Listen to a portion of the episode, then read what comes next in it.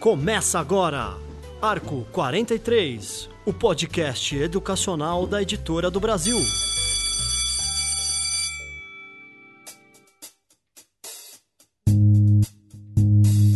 Olá, educadores! Começa agora o programa Arco 43, Educação para você ouvir.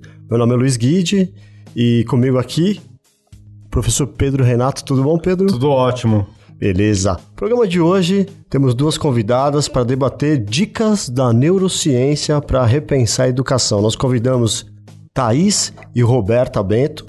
Elas são mãe e filha, educadoras e fundadoras do portal SOS Educação, site de educação do portal Estadão. É, são palestrantes e autoras do livro Socorro, Meu Filho Não Estuda. Roberta, muito obrigado pela presença. Obrigada, é um prazer estar aqui com vocês. Legal. Thaís também, Obrigada. Obrigado pela presença. E eu começo perguntando para vocês: decorar ainda é o melhor método para se estudar? Então, é, decorar nunca foi o melhor método, né? Por muito tempo foi é, pensado como a única opção, mas é, a melhor maneira é entender aquilo que você está estudando, para depois você conseguir transferir aquilo ou para o papel ou para sua fala, mas em forma de conhecimento seu, adquirido por você. A questão do decorar é que você tenta repetir alguma coisa que é, um, é uma informação, só se transforma em conhecimento quando você realmente compreende aquilo. Porém, existem alguns conteúdos que, se decorados, facilitam a, a vida do aluno por muito tempo. Por exemplo, a questão da tabuada. da tabuada, que deve ser compreendida, mas depois que ela é assimilada, realmente decorada, ela ocupa menos espaço na memória operacional, o que deixa a memória mais livre para usar a tabuada para outros fins. Mas então, primeiro... na verdade, por muito tempo decorar era a única forma de estudar. Depois eu acho que a gente pendulou pro outro lado de que decorar era uma coisa horrível. Sim. E o que a gente acha, que a neurociência mostra agora, com muitas descobertas recentes, é que é muito importante encontrar esse equilíbrio, que precisa entender, então não é só decorar, mas tem alguns conteúdos que quando a gente decora, depois de entender, ele facilita para que quando a gente precisa aplicar esse conteúdo, a nossa memória consiga funcionar melhor. Então, memorização e repetição são formas de estudar. É, então, a repetição, ela não precisa ser uma repetição é, enfadonha, mas pode ser uma, uma revisitação ao conteúdo através de formatos diferentes. E aí entra o, o grande valor do recurso da tecnologia, porque eu posso é, estudar o mesmo conteúdo lendo, assistindo uma simulação, assistindo um filme, fazendo uma visita virtual no museu. Eu posso trabalhar o mesmo conteúdo de diversas formas e isso vai ajudar para que ele seja realmente assimilado de uma forma que ele seja acessado em momentos em que eu preciso desse conteúdo de base para um novo aprendizado. Nossa, eu lembro na escola que tinha aqueles questionários, né, de 20 Sim, questões é. que você tinha que decorar, decorar. para fazer a prova. Eu lembro até hoje do questionário de geografia que tinha tundra, né? Eu não sei o que é tundra, mas, eu, mas eu acho que é isso, né? Porque não faz sentido, né? É, que falta fez, né? Faz na sua vida. Aliás, o tundra tá aí ocupando um espaço na sua memória sem poder ser utilizado em nenhum outro, outro lugar, porque, Olha né? só, eu poderia ter decorado a tabuada, então, né? Seria mais útil. É, ou então você poderia ter, assim, né? Ter que ter pesquisado, ao invés de alguém ter passado um texto lá explicando o que é tundra, você ter pesquisado o que é e aplicado isso de alguma maneira. Aí sim, esse seria teria se transformado num conhecimento que teria utilidade para você depois. Porque todo aprendizado novo que a gente faz, ele acontece a partir da junção de um novo conteúdo com algum conhecimento, algum recurso que você já tenha assimilado na sua memória de longo prazo. Então, todo aprendizado que realmente você internaliza se torna base para um conhecimento mais complexo depois. Por isso que é importante conhecer. Você só transforma aquilo que o professor está ensinando em conhecimento quando você junta com algum recurso que você já tinha na memória. Então a sua experiência é fundamental para que você consiga aprender ter uma memória rica de recursos ajuda muito para que o aluno transforme em aprendizado todo o conteúdo que a escola trouxer. O aprendizado, para ele ser efetivo, para a criança efetivamente ter o conteúdo na cabeça para a vida inteira, do jeito que você está falando, é, tem algum pré-requisito? Tem esse pré-requisito físico, que é o conteúdo de base que tem que acontecer, que tem que ter, estar presente na memória da criança. É, se ela não tiver um conteúdo de base para buscar na memória e misturar, o cérebro dela inconscientemente faz todo esse processo de misturar a informação que ela está recebendo com alguma coisa que ela já tenha guardado na memória. Se ela não tiver essa base na memória de recurso, ela, o cérebro não consegue aprender. Então, como até como autodefesa, o cérebro vai entrando num modo de descanso, que olhando de fora até muitas vezes parece a criança desinteressada, que está com preguiça de estudar, e muitas vezes é falta de recurso na memória para conseguir realmente aprender. Aulas mais interessantes ajudam ou não? Muito, são fundamentais. Principalmente nos dias atuais em que existe muita opção de acesso à informação e de personalização do mundo exterior para que o aluno se interesse. Então, assim, hoje um aluno consegue é, assistir só o que ele gosta, no tempo que ele quer e mudar de programação. E então ele leva isso assimilado de, bom, se eu não estiver gostando, eu aperto algum botão e mudo onde. Então, quando a aula não, tá, não está interessante, ele não tem como mudar aquilo. Então, o cérebro dele muda para outro, vai pensar em outra coisa e se desliga. Né? Então, é, a aula interessante é fundamental para que o aluno consiga prestar atenção na aula. Então, é um jogo de, de, de mão dupla mesmo, em que o professor precisa ajudar esse aluno a se interessar, a, a prestar atenção no que o professor está dando para que esse aluno se movimente para fazer a parte dele do aprendizado. Então, assim, até para a pergunta que você tinha feito anteriormente, são três elementos essenciais para que o aprendizado ocorra: o conteúdo que o professor está oferecendo, a memória de longo prazo, que são os recursos que esse aluno traz. Inicialmente, na educação infantil, esses recursos vêm da convivência, da experiência que ele tem em família. Aí, do fundamental em diante, já entra como recurso que ele teve de aprendizado na educação infantil. Então, é a memória de longo prazo, o conteúdo que, que o professor está ensinando, e a memória operacional, que é a área do cérebro do aluno onde ele faz a mistura do conteúdo que ele está vendo com os recursos que ele já tem na memória. E aqui entra a questão da vida moderna, como que ela interfere no aprendizado, porque a memória operacional dos alunos está muito cheia com excesso de, de informações, uma dinâmica de vida muito corrida, a falta de experiência, de prática em se concentrar em uma coisa de cada vez, tudo isso está deixando a memória operacional muito cheia e o aluno não consegue fazer a mistura do conteúdo que ele está vendo com algum recurso que ele busque na memória de longo prazo. Então, nós precisamos como educadores, ensinar os alunos como se concentrar em uma coisa de cada vez. Porque a aprendizagem só acontece quando a gente consegue focar só naquilo que a gente está aprendendo. Então, apesar da aula precisar ser interessante, também não, não é que o professor precisa moldar a aula dele para essa dinâmica que a gente vive hoje, de tanto, tantas coisas ao mesmo tempo, tantos estímulos, porque apesar da gente viver essa dinâmica no, é, no no mundo exterior, dentro do nosso cérebro, ainda o processo de aprendizado acontece do mesmo jeito. A gente, o cérebro precisa se concentrar em uma atividade de cada vez para a gente conseguir aprender. Então aí entra o grande desafio do professor: como tornar interessante para um aluno que não está acostumado, na verdade, a focar em uma atividade de cada vez. Normalmente, hoje em dia, o único momento em que o aluno tem que focar em uma coisa só é na hora de estudar. E aí por isso vira tão chato. E aí o papel da família é tão fundamental. Porque. A família precisa estabelecer uma rotina em casa para que, que, isso aconteça. aconteça. Exatamente. Porque o, o grande problema é que os pais acham que a criança tem que aprender a se concentrar na hora de estudar. E não é. Na hora de estudar é hora de é, aplicar, essa habilidade de, de, ser capaz de se concentrar.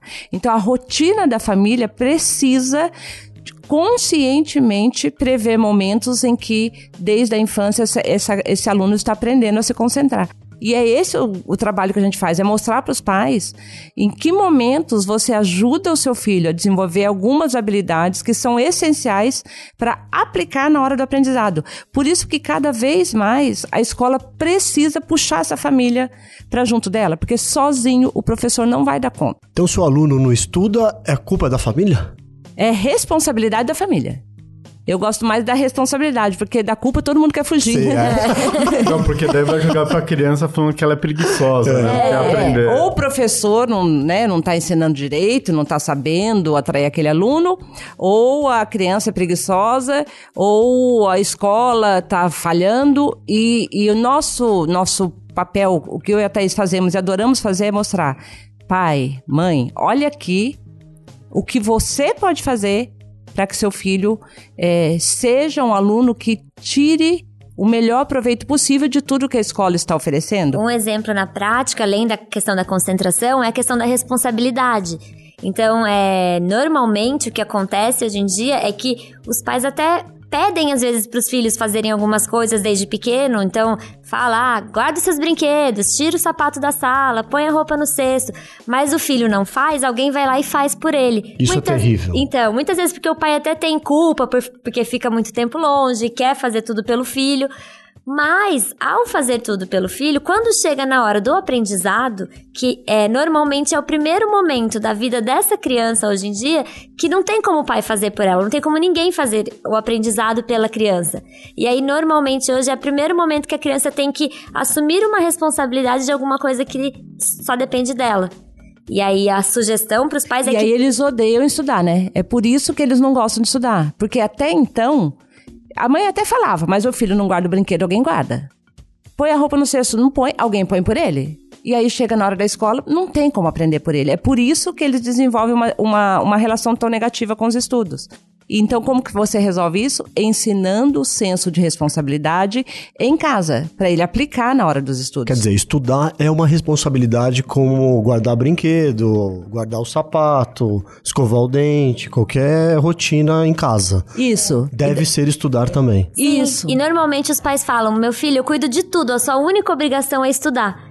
E ao falar isso, o filho não desenvolve o senso de responsabilidade e na hora de estudar não consegue, ou tem essa relação tão negativa com os estudos. E aquele mito, tá, a gente tem uma casa bagunçada, sem regras, e a gente tem o um excesso de informação hoje, e aí queria-se aquele mito da. Ah, eu sou um sujeito multitarefa. A criança multitarefa que vê desenho, faz a lição de matemática ao mesmo tempo, e aí, é um mito mesmo? Isso funciona? Realmente, as crianças hoje em dia têm muita facilidade para fazer várias coisas ao mesmo tempo.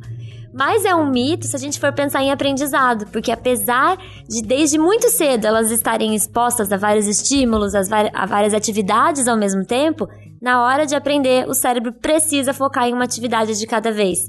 Então aí que, que entra o grande dilema de vamos colocar na rotina das crianças também momentos na casa e seja na hora da refeição, seja na hora de assistir um desenho, só assistir o desenho, ou só assistir um filme, para que ela depois possa aplicar essa habilidade na hora dos estudos. É uma dica que nós damos para os pais de criança pequena, é assim, tá assistindo um desenho na TV? Então o brinquedo tá guardado. Tá sentado na sala brincando? Então a TV tá desligada. E, e porque existe muito também ali é, um dos fatores desse mito é que a tecnologia é que é o problema. E a gente fala assim, não, a tecnologia não é o problema. É tanto o mesmo remédio que te cura dor de cabeça te mata se você tomar o vidro todo. Então a falta de equilíbrio é o problema. Então desde muito pequeno criar situações em casa em que estejam fazendo uma coisa de cada vez. Isso vai ajudar para quando ele está na sala de aula é, assistindo uma aula, fazendo uma atividade, o cérebro dele consiga se concentrar. Porque as pesquisas recentes mostram que de tanto passar muito tempo fazendo várias atividades simultaneamente, o cérebro quando tem uma atividade só, ele fica procurando outras coisas. Outras coisas o estímulo da tecnologia, os botões, ou cadê as outras coisas para eu fazer. E aí, mesmo que esse aluno tente prestar atenção, o cérebro dele está lá, tem foto do cérebro dos alunos lá superativado, então ele não consegue. Como que você faz? em casa, uma coisa de cada vez. E a escola, na verdade, ela vai complementando e, e, tornando ainda melhor essa capacidade do aluno de se concentrar, de assumir senso de responsabilidade, mas tem que começar em casa e a escola trabalhar em cima disso para melhorar. Esse, alin esse, esse, alinhamento família-escola é fundamental, né? Tem que ter, os dois tem que estar tá muito alinhados nisso. Né? É, fundamental e acho que, que a gente falou bastante agora de criança, mas isso vale para qualquer faixa etária. Então, até adolescente, em época de pré-vestibular, dá tempo de desenvolver isso. A gente fala para eles, assiste um episódio da série que você gosta sem mexer no celular. Então, isso é possível de se desenvolver em qualquer momento. O Rodrigo da produção aqui é pai, tá louco para fazer uma pergunta. fazer mais uma invasão aqui. Eu tenho duas questões, na verdade. Primeiro é, é, como gerenciar essa questão da concentração com crianças que têm transtorno de déficit de atenção, ou o TOD, que é o transtorno obstrutivo, desafiador, ou hiperatividade.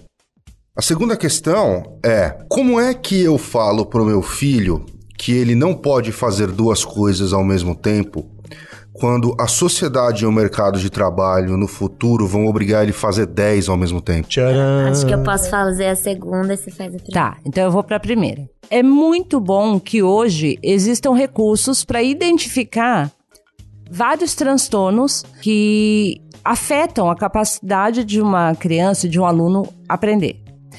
É, por quê?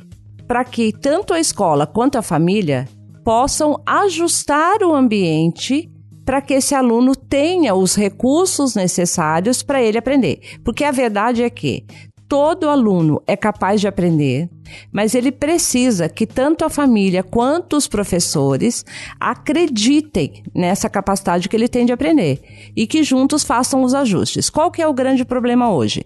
É que o diagnóstico está sendo usado para justificar o porquê esse aluno não aprende. Não é isso. O diagnóstico deve ser para, ah, então esse aluno, ele precisa de alguns recursos diferentes para que ele consiga desenvolver uma capacidade mais prolongada de atenção.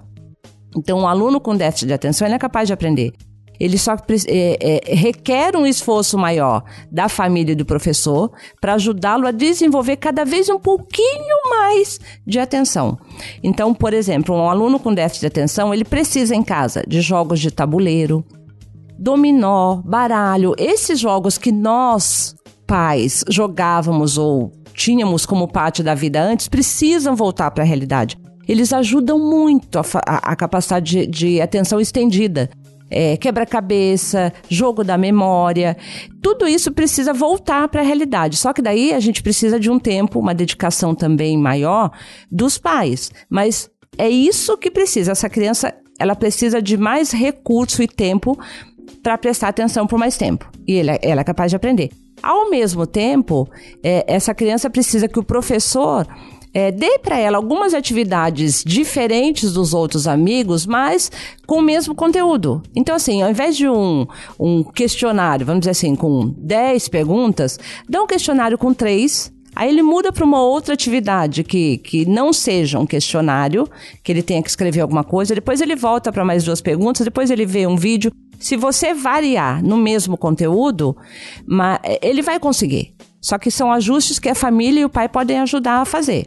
Essa expectativa positiva da família e do professor de, não, ele vai conseguir, eu tenho que junto com ele fazer as adequações, é o que faz toda a diferença. As crianças têm preguiça de estudar ou a preguiça de estudar está relacionada à falta de interesse? É, na verdade a preguiça de estudar ela não é o problema, ela é um sintoma. Ela é um sintoma, ela reflete a ausência de três habilidades. Uma é o senso de responsabilidade. Essa criança, esse aluno, pode ser um adolescente também. Não desenvolve o senso de responsabilidade em casa, compartilhando atividades domésticas do dia a dia, na hora que ele vai estudar, ele não, não consegue saber que aquilo é, uma, é, é, identificar, assumir aquela responsabilidade e o cérebro dele então recusa aquilo e entra no modo de descanso. O segundo elemento, que é o que mais tem impactado os alunos, é a autoestima. A autoestima é um fator essencial para que o aprendizado aconteça. Quando um aluno vê um conteúdo que parece difícil demais para ele aprender, o cérebro entra no modo de economia de energia para evitar a frustração de tentar e não conseguir. Para resolver isso, nós precisamos elevar a autoestima desse aluno. Só que hoje, pela alta exposição à tecnologia, às redes sociais, mesmo a desenhos animados, a propaganda de TV, em que eles olham e sempre acham que alguém tem uma vida muito melhor que a deles, eles todo, toda criança, adolescente está eh, com a autoestima um pouco, pelo menos um pouco abaixo do nível mínimo necessário. Para aumentar a autoestima, é necessário que a criança ou adolescente receba elogio autêntico. O cérebro reconhece um elogio autêntico que é aquele que veio em virtude de alguma coisa que aquela criança ou adolescente realmente fez. Por isso, quando a gente fala assim para o filho, meu filho, você é lindo, você é inteligente, pode continuar falando, gente, só que não melhora a autoestima, porque ele não fez nada para ser lindo. Eu falo que isso é um elogio para a gente mesmo, né? Se você fala, nossa, como a Thaís é linda, eu falo muito obrigada, né? Só eu que estou sendo elogiada. Então a criança. O elogio só vale quando ela vai executar alguma, alguma coisa. coisa. Então, por isso, aí entra a questão da, do, de dividir responsabilidade em casa. Quando você fala pro seu filho, guarda o brinquedo, ele guarda, imediatamente você, você tem, tem, que, que falar assim: muito orgulho do esforço que você fez para guardar o seu brinquedo. Isso eleva a autoestima. Isso eleva muito a autoestima e o cérebro assimila como um combustível que ele busca na hora do desafio da aprendizagem mas tem que elogiar o esforço. Então, e a crítica também é positiva? Quando você, é, quando você é, não critica a criança ou o aluno, mas fala sobre o que ele fez, a atividade que ele fez, isso é positivo sim. Olha, o jeito que você é, guardou o brinquedo, não ficou legal, porque não é ali naquela caixa que guarda. Vamos lá que eu vou te ajudar e você vai colocar em outra caixa, tá vendo? É aqui elogia de novo. Mas eh, não pode, só realmente se torna combustível, que aumenta a autoestima, quando o elogio é autêntico e a criança reconhece que ela mudou o ambiente para melhor e teve reconhecimento por isso. E o terceiro fator que gera a autoestima é a ausência de memória. A preguiça de estudar. O terceiro fator que gera a preguiça de estudar é a, a ausência de recurso na memória de longo prazo de procedimento. A memória de longo prazo ela tem a área de fatos e a de procedimentos. A memória de longo prazo de fatos armazena experiências de vida. Então, toda vez que os pais levam o filho para passear num parque, leem junto com o filho, mesmo que assistam um desenho ou um canal do YouTube e comentem depois com os filhos, isso enriquece a memória de fatos. A mesma coisa na escola, um passeio da escola, uma atividade diferente enriquece a memória de fatos. Porém, a memória de procedimentos armazena processos, começo, meio e fim. Como hoje os pais falam, eu cuido de tudo, sua única obrigação é estudar, a memória de procedimento está pobre, não tem recurso Quer dizer, as crianças precisam de procedimento em casa. Elas precisam fazer coisas que mudem o ambiente. Então, pôr o, a, a, a louça na pia, arrumar a cama, e mesmo na escola, a professora pedir, gente, junta a carteira que nós vamos fazer o trabalho em grupo. Agora tira, vamos levar isso daqui lá para o parque, vamos trazer de volta. Não deixar sempre tudo pronto para a criança, para que ela tenha recursos na memória de procedimento que ela aplica depois no momento da aprendizagem. A falta de memória de procedimento é mais claramente observada na área de exatas. Uma criança que aprende as quatro operações da matemática não tem problema nenhum. Quando começa a entrar equação, problema para ela resolver, ela não consegue, e todo mundo fica assim, nossa, mas ela era tão boa, ela conseguia fazer os cálculos, mas ela não consegue pegar um conteúdo daqui, um aprendizado, um conhecimento e aplicar em outra área. Falta memória de procedimento. De tudo que vocês estão falando, me parece que é na educação infantil, começo do Fundamental 1, que nós vamos formar um indivíduo que estuda ou não estuda. Isso é verdade ou não? É verdade que na educação infantil a gente consegue evitar as questões de, de prevenir. prevenir as questões de eh, dificuldade de aprendizado, de estudar, mas também é, a gente pode consertar ou mudar o rumo disso, disso tudo a qualquer momento da vida. Então, na adolescência, durante é, ensino fundamental, é possível também um corrigir. É. Tá. E aí, tanto Só vai ser maior o desafio, né? Quer dizer, a base se constrói na educação, educação infantil. infantil. Isso, que torna a relação com o aprendizado mais suave re... pelo resto da vida. E tanto a neurociência mostra isso, quanto é, esse é um assunto sobre o qual nós gostamos muito de falar, porque eu sou a prova viva disso. Os médicos deram para os meus pais a certeza de que eu teria dificuldade de aprendizagem. Apesar disso, apesar de eu não ter feito educação infantil, porque eu tava, passei a primeira infância inteira entre cirurgias, entrei direto no primeiro ano, é, com essa, esse diagnóstico negativo, eu sempre fui uma das melhores alunas da sala ao longo de toda a minha vida de estudante. E só agora, recentemente, a neurociência mostrou que a neuroplasticidade é a capacidade do cérebro se reorganizar, criar novas conexões, desde que os estímulos sejam corretos. E aí eu fui atrás do que aconteceu comigo na minha infância e os meus pais decidiram, quando saíram comigo da maternidade, que iam focar no meu potencial e não na minha deficiência. E na prática, o meu pai me desafiava. Tinha alguma atividade que meus irmãos estavam fazendo, meu pai falava: vai lá e tenta. Se você não conseguir, eu te ajudo. E como ele ajudava fazendo por mim? Não. É, buscando, colocando os recursos ali para que eu conseguisse sozinha fazer. Isso fez com que meu cérebro criasse rotas alternativas, contornando a área onde eu tenho a lesão. E hoje isso vale para qualquer aluno. Porque hoje todos os alunos têm ou a, a falta de uma dessas habilidades básicas para aprender, ou vivem nesse ambiente de turbilhão de correria, de mudança, e falta a capacidade de aprender. Então a BNCC, né, nossa competência 8, que vai tratar de autocuidado, autoconhecimento, que vai criar né, o hábito da criança lidar com seus limites, as suas emoções. Então isso é fundamental para que ela chegue nesse ponto de aprendizado? Sim, e, e o que nós mais amamos na BNCC é exatamente isso, é ter trazer a questão das competências para dentro da escola e, e, essa competência do autoconhecimento, do autocuidado é essencial, porque quando o aluno consegue ter consciência de onde estão os pontos fracos e os pontos fortes que ele tem, ele também se abre para as ferramentas que vão ajudar ele a, a, a fortalecer esses pontos que são fracos e a usar como recurso os pontos fortes dele. Então, quando isso fica solto, que a criança, o aluno, né, em geral, não tem nem ideia de, de como ele pode usar os recursos que ele tem com ele para favorecer o aprendizado, ele vai cada vez se afastando mais e parecendo que a escola, que o conteúdo é que é o problema. E a gente gosta muito de falar sobre isso porque não tem como a gente prever o que de conteúdo esses nossos alunos de hoje precisarão no futuro. Como que a gente faz então para prepará-los para esse futuro que a, gente, a única certeza é que vai ser vai ter muita mudança é oferecer o máximo de oportunidade para que ele aprenda alguns conteúdos e para que ele desenvolva a capacidade de aprender rápido, de aprender a partir de recursos dele.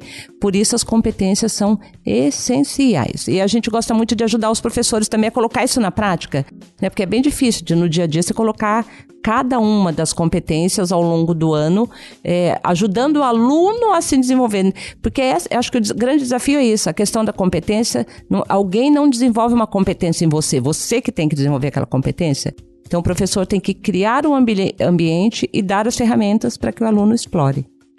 Tem um outro ponto que é, eu tenho conversado bastante com alguns amigos, que é a questão de é, o excesso de facilidades que a gente vive, causando impacto em, em áreas de, diferentes de raciocínio. Por exemplo, isso é uma coisa que para mim eu tenho, eu tenho visto muito. Pessoas que estão há anos acostumadas a andar com GPS ligado o tempo todo e estão com péssimo senso de orientação. Como é que a neurociência ajuda, consegue ajudar a corrigir esses problemas? Eu posso começar falando da, dessa questão do excesso de facilidades, que também acabou fazendo com que a gente assumisse muita responsabilidade que antes não era nossa. Então, antes a gente tinha um agente de viagens quando a gente queria viajar. A gente tinha que ir até o banco, esperar na fila, ficar lá, reservar um tempo do nosso dia para isso. E hoje ficou muito mais fácil fazer tudo. Então, a gente tem o banco a um clique, tem vários aplicativos e sites de viagem e tem o supermercado que a gente faz pelo aplicativo. É tudo muito mais fácil, mas por outro lado, a gente assumiu muito mais coisa que não era pra gente. E tudo isso também tem a consequência negativa de ir cada vez mais ocupando espaço no nosso cérebro e que vai faltando para outros para o foco, para o aprendizado, para outros aspectos do aprendizado. E aí, uma sugestão para é, amenizar ou equilibrar essa questão de realmente a gente ficar contando que um aplicativo vai, vai fazer tudo por nós e a gente se perdendo em outras questões mais simples também, Bom, então a dica é você desenvolver habilidades que são simples de ser aprendidas, mas que requerem concentração e aplicação de, de, de recursos também manuais. Então, por exemplo, aprender a pregar botão, fazer a barra de uma calça. Isso ajuda a compensar o que você perde ao dirigir sempre usando o aplicativo. Então, questão de cozinha também, aprender a cozinhar, a fazer um bolo, fazer atividades manuais que requerem a sua concentração total, mesmo que seja por um curto espaço de tempo. E acho que um ponto é que tem disso ainda do um ponto ainda disso do imediatismo é que tem algumas coisas que realmente pela facilidade que a gente tem hoje a gente não vai precisar mais saber, não vai precisar mais ter guardado no nosso cérebro. Já tem lá uma, uma tecnologia para isso.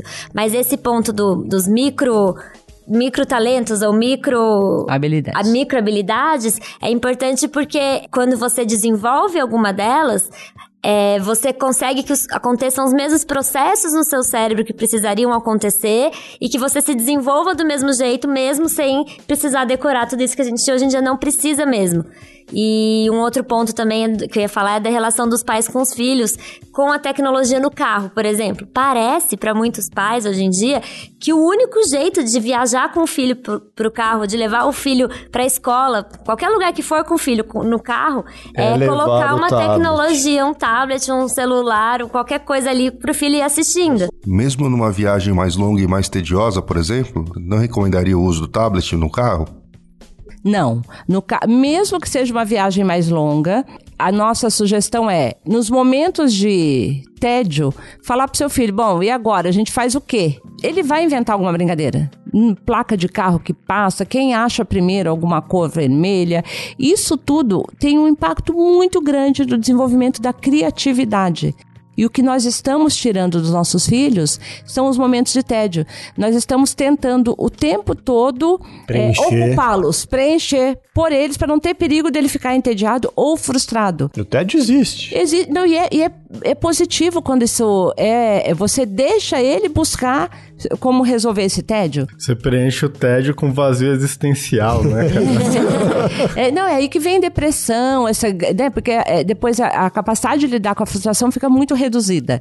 Aí, como que você usa a tecnologia? Você pode, antes da viagem, falar, ó, pesquisa aí no tablet algumas brincadeiras que, nós, que a gente possa fazer durante a viagem. Brincadeiras presenciais. É. Pesquisa tá, no tablet. Se tiver que. É, não games. É. Brincadeiras não, é. de viagem mesmo. Stop, aquela. Não pode Sim. falar não. Ou a gente uhum. até sugere de games mesmo, que eles gostam de jogar no tablet. Dá o desafio de transforma isso em. Como que a gente jogaria se não tivesse o tablet? Faz papelzinho. Então, assim, isso. Isso, gente, isso é, eles adoram fazer e ajuda em muitos aspectos, inclusive na capacidade de se autorregular e procurar maneiras de, de não ficarem, de resolver o tédio. Feito essa super lição de casa, né? Os pais fazendo tudo direitinho, qual é o papel da escola? reforçar todos esses conceitos? O que, que a escola tem que fazer lá? Bom, em primeiro lugar, o, o, professor tem um impacto muito grande na imagem que o aluno forma dele mesmo.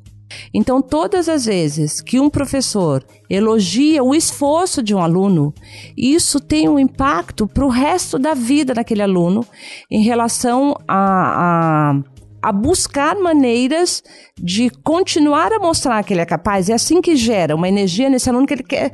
Nossa, que legal! Eu, eu consegui fazer com que o professor me admirasse, me elogiasse, então ele quer mais.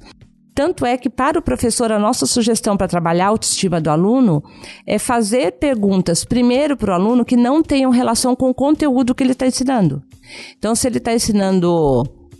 Ah, sei lá, se ele está ensinando, sei lá, é um conteúdo de matemática, ele faz uma pergunta que seja né, na sua casa ou quando vai no supermercado ou quantas quantas bolachas você consegue comer. Isso não tem a ver de, por ter entendido o conteúdo.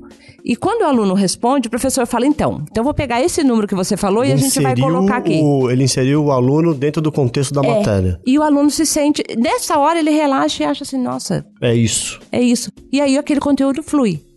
E aí melhora a autoestima. Então, assim, a autoestima é muito importante que o professor ajude esse aluno a desenvolver. E um outro ponto importante é que por mais que as famílias façam tudo isso que a gente falou, muito muitas coisas legais, hoje em dia as famílias estão menores, as crianças têm menos oportunidade de conviver com crianças da idade delas em casa ou em família. Então a escola é o lugar que a criança vai viver contextos, relações em que ela não vai conseguir viver em outro lugar.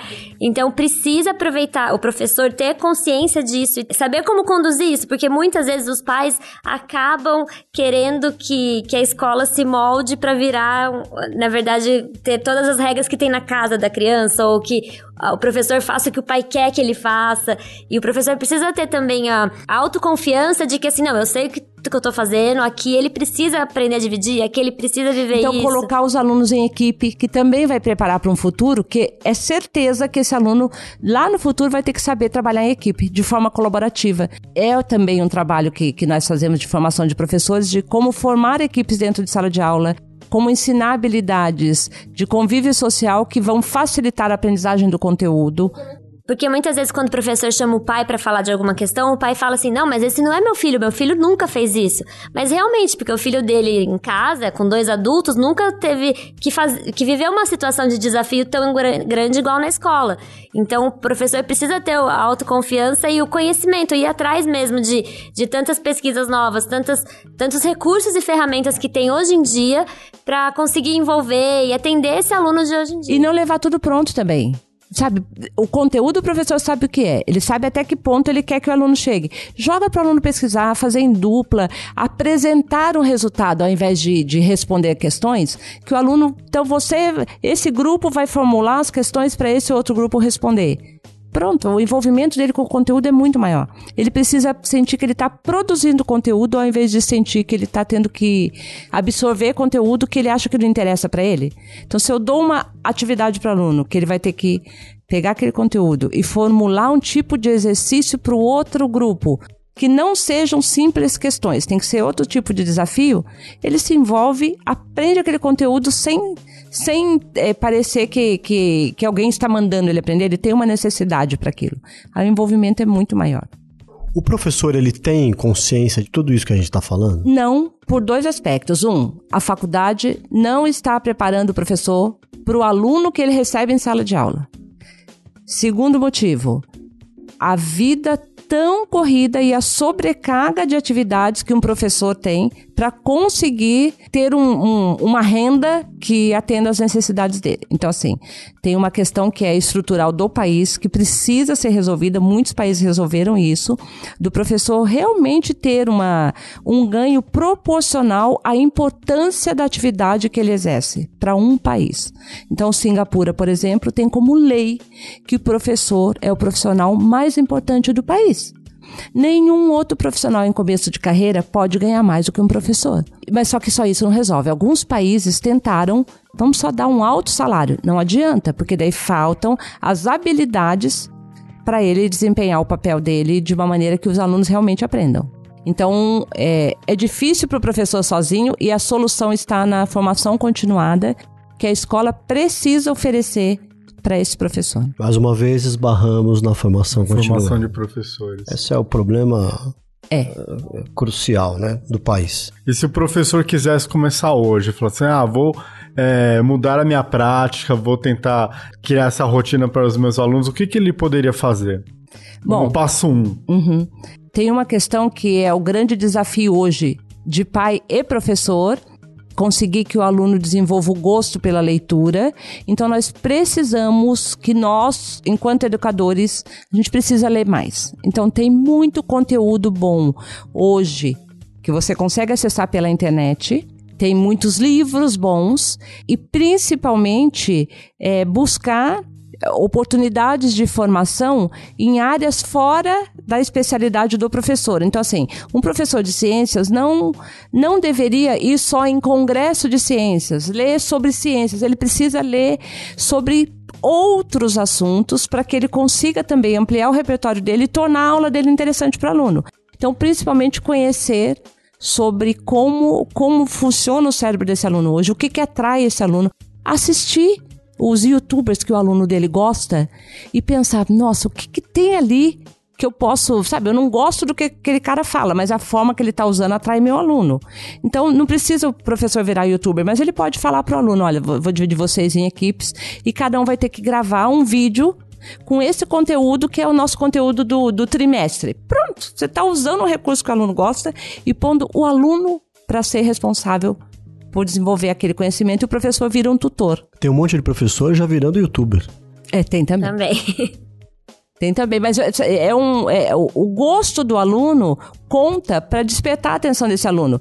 Aí o que, às vezes o professor se engana achando que ele tem que dominar totalmente a tecnologia e que, que ao colocar o conteúdo dele dentro do, da tecnologia, o aluno vai gostar. E não é isso. Ele precisa que o aluno se torne é, tão participativo que ele construa alguma coisa a partir daquele conteúdo que o professor quer ensinar. Muitas vezes o aluno vai aprender não porque o professor ensinou, mas porque o professor incentivou e, e criou ali a, os caminhos para que o aluno desenvolvesse alguma coisa com aquele conteúdo. Daí a importância de se trabalhar por projetos, né, para engajar o aluno. Isso, exatamente. A gente adora isso porque é o caminho. Quanto mais você conseguir envolver aquele aluno, é, mais ele vai produzir conhecimento e se interessar por aquilo. Ele vai conseguir descobrir também, nossa, não é que eu gosto disso? Não é que isso ficou legal? E a, e a sala, né, um, uma coisa que pode parecer problema, que é um número grande de alunos na sala, se você conseguir dividir em equipes e distribuir de forma diferente o trabalho que eles têm que fazer, um número maior de alunos virou um recurso que favorece a aprendizagem. Tem que variar mais aula, tem que fazer mais coisa diferente, né? Envolver mais o aluno também, jogar mais pro aluno a, a responsabilidade e ficar muito com esse papel de tutor, de conseguir. A gente, a gente tá com um programa sensacional hoje, mas infelizmente chegando ao final já. Eu queria pedir para vocês deixar um recado para o professor, uma mensagem, enfim, de como a neurociência e como tudo que a gente falou é importante e como ele pode se envolver mais nesse assunto. Bom, meu meu recado tem a ver com essa minha história de vida que é, a minha grande descoberta já, né, depois de, de adulta, depois de ter, inclusive, minha filha já adulta trabalhando comigo, foi que eu só cheguei ao ponto de ser a profissional que eu sou hoje porque eu tive a sorte de ter pais que, embora, embora fossem pessoas simples, meu pai era um pedreiro, minha mãe era dona de casa, e professores que se uniram, porque o meu aprendizado parecia que ia ser um grande desafio, e só porque os professores e meus pais se uniram que eu consegui aprender. E a expectativa positiva que os professores, que eram de escola pública onde eu estudei, passaram para mim, geraram a, a, a, mudança necessária no meu cérebro para eu me tornar a pessoa, a profissional, a mãe, a pessoa que eu sou hoje. Então, que o professor lembre sempre que o impacto que ele está tendo na vida de um aluno é muito maior do que o conteúdo que ele está ensinando. E que ele demonstre para o aluno que ele acredita que esse aluno é capaz de aprender e ajude o aluno a encontrar os caminhos. Muito bem, Thaís.